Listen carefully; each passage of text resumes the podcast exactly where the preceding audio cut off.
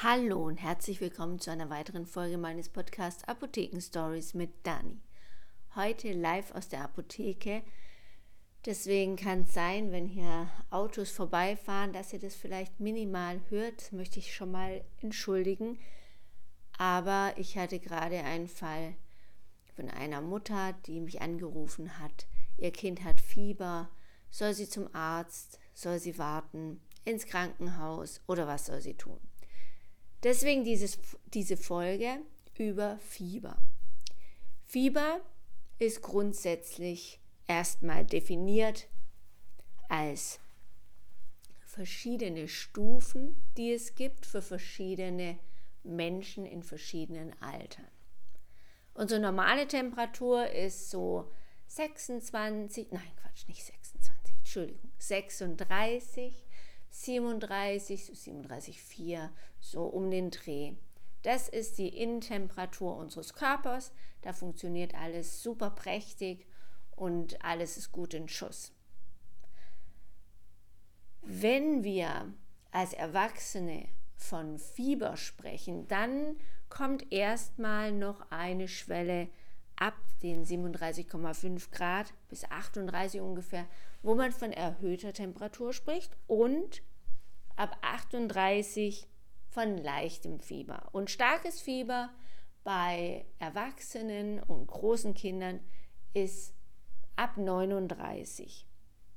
Wo man aufpassen muss, ist bei älteren Patienten, die, wenn sie Fieber haben, auch sehr schnell krank werden und andere Symptome entwickeln, weil natürlich Fieber per se erstmal sehr gut ist für den Körper, weil er da gut arbeiten kann, das erkläre ich euch aber noch.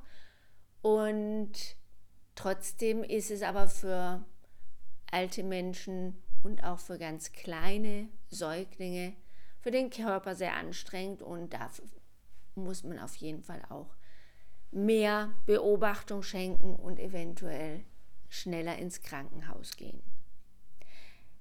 Gerade diese ganz kleinen, für die ist Fieber schon ab 38 Grad und ähm, für die ab sechs Monate ab 38,5. Also ihr seht, das sind so ganz, ganz kleine Nuancen und man muss da auch ein bisschen auf sich hören und auf seine auf seinen gesunden Menschenverstand, sage ich jetzt mal, vertrauen. Wenn es dem Kind gut geht, wenn es spielt, dann spielen lassen, aber immer ein Auge drauf haben, dass es das nicht zu sehr macht. Kinder versinken ja gerne im Spielen und vergessen die Welt um sich herum. Und da muss man natürlich auch aufpassen, dass es nicht übertreibt und den Körper nicht überanstrengt, weil das merken Kinder dann auch gerne nicht. Und dann plötzlich brechen sie zusammen oder es wird ihnen schlecht. Und da merkt man dann, das war jetzt doch zu viel.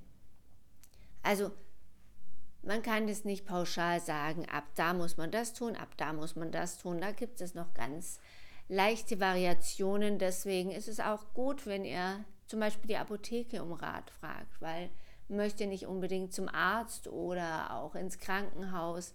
Jetzt, wo die, äh, die Zahlen wieder steigen mit Corona, möchte man da sowieso nicht gerne mit seinem kranken Kind auch noch andere Viren anziehen, eventuell.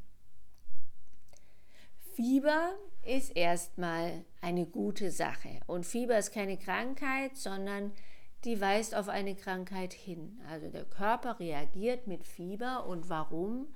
Weil bei einer erhöhten Temperatur kann der Körper viel besser arbeiten. Das Immunsystem, also unser System, was wir einschalten, wenn es uns schlecht geht, wenn Bakterien oder Viren unseren Körper über irgendwelche Pforten, sei es durch die Nase, durch die Ohren, durch den Mund, aber auch durch die Haut empfangen haben, die da durchgekommen sind, dann reagiert der Körper manchmal mit Fieber, wenn er merkt, er braucht einfach ein bisschen mehr Temperatur, damit das Immunsystem gut arbeiten kann. Daraus kann sich auch der Schüttelfrost ableiten. Das habe ich jetzt auch gelernt in der Recherche.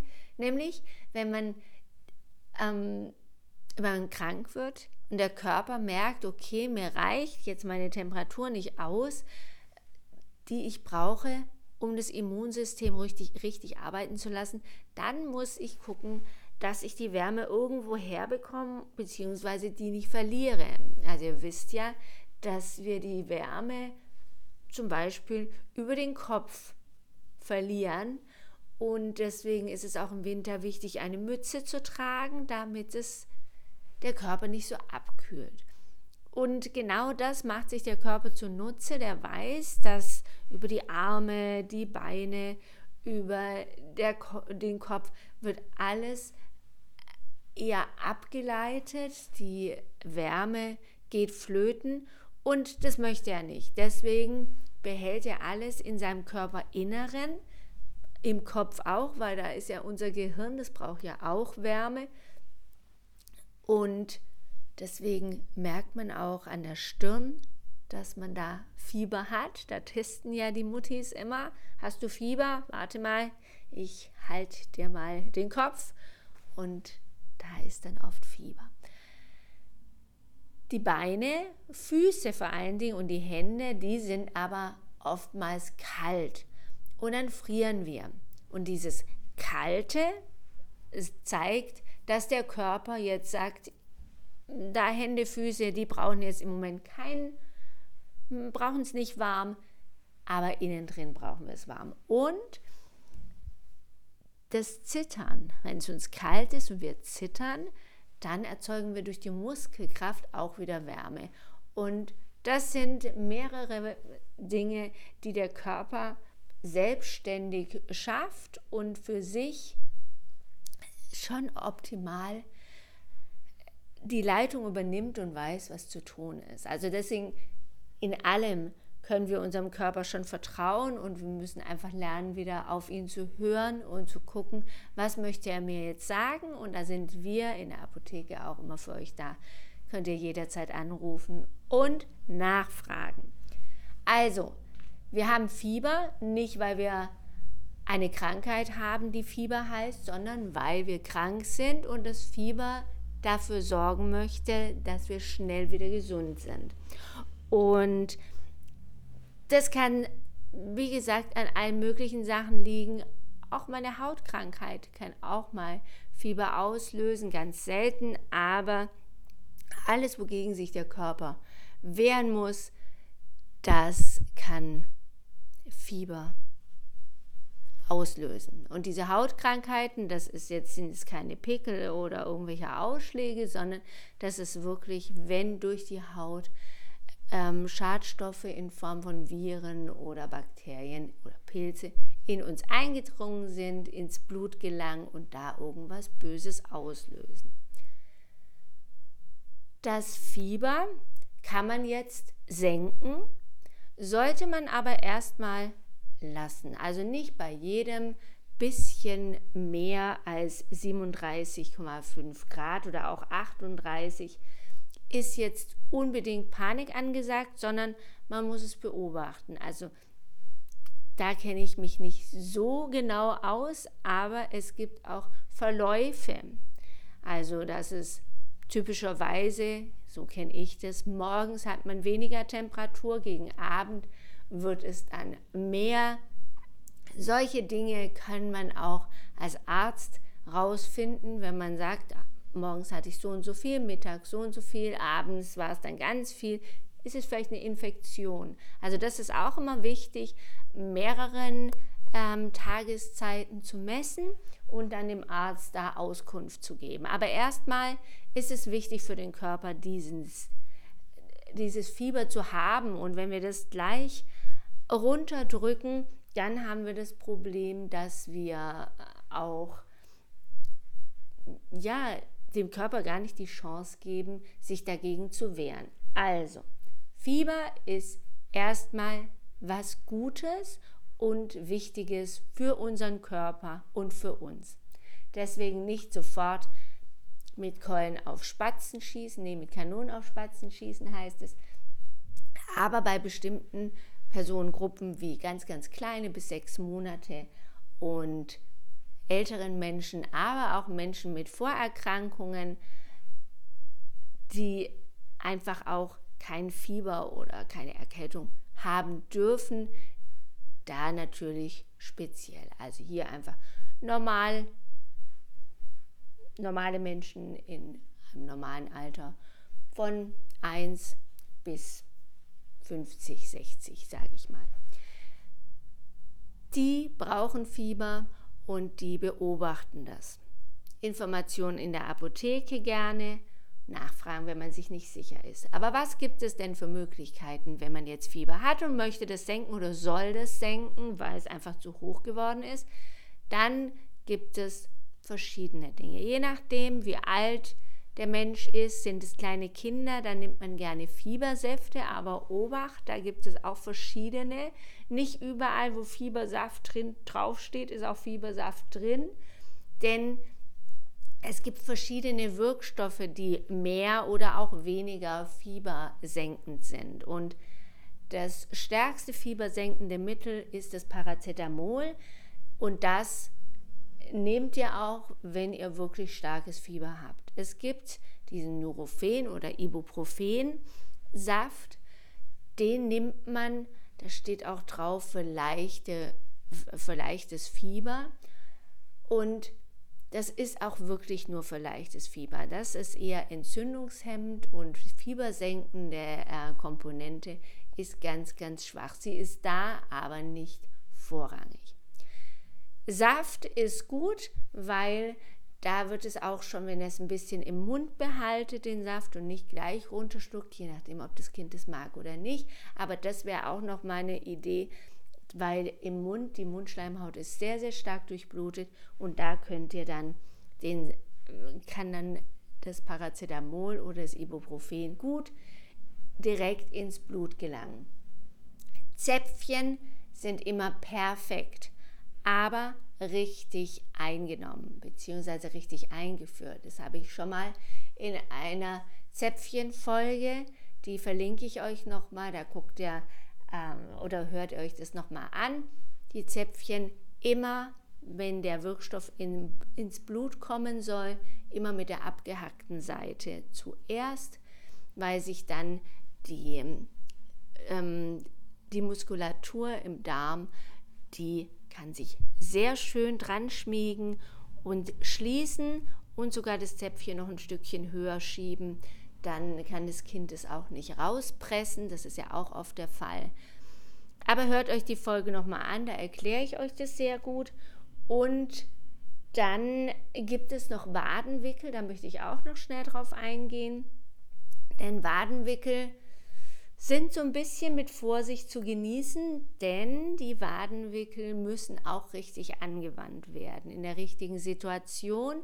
Und das ist mit da ist es auch so wie mit vielen Dingen, auch wenn man eine Brandblase oder sowas hat, wenn man heiß kühlen möchte, dann nicht mit eiskaltem Wasser, sondern die Temperaturunterschiede dürfen nicht zu stark sein, also mit lauwarmem Wasser. Das heißt, die Wadenwickel lauwarm und umwickeln an den Waden und nicht zu lang. Also nicht drauf lassen und dann über Nacht schlafen. Der Körper darf dann auch an der Stelle nicht zu stark abkühlen.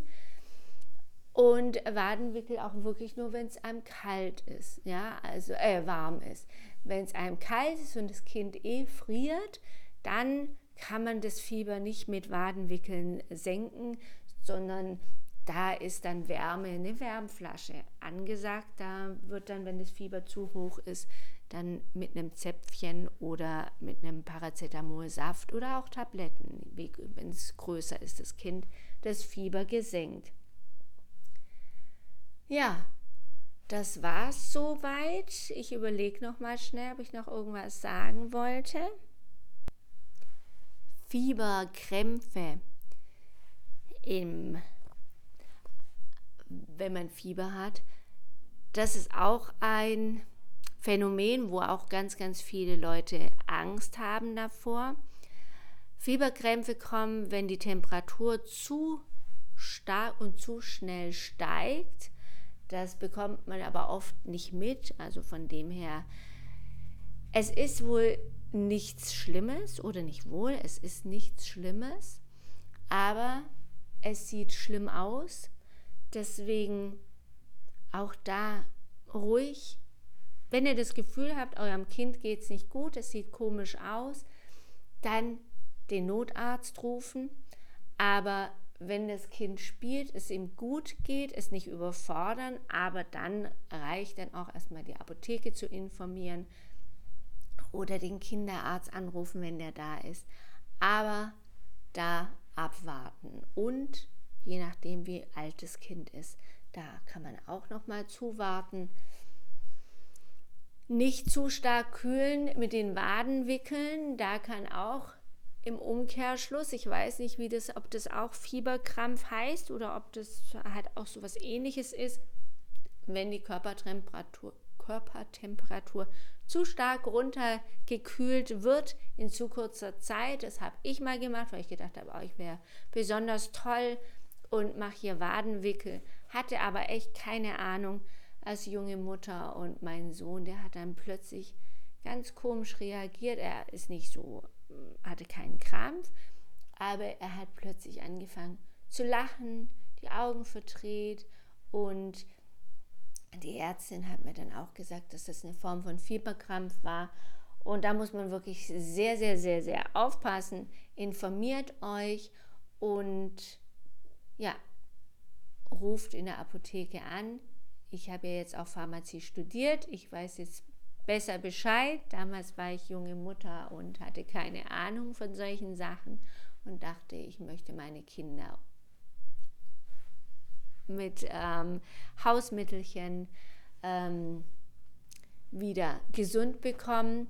Und jetzt fällt mir zum Thema Fieber aber noch was ein. Und zwar haben wir immer wieder ähm, die Problematik, dass die Leute nicht richtig die Thermometer anwenden. Also wir kriegen viele zurück, wo die Kunden sagen, das funktioniert nicht, gerade Ohrthermometer und Ohrthermometer, ähm, die kann man nicht einfach nur ins Ohr stecken, sondern wir wollen ja ganz tief im Körper die Temperatur messen. Deswegen ähm, ist, wenn man das,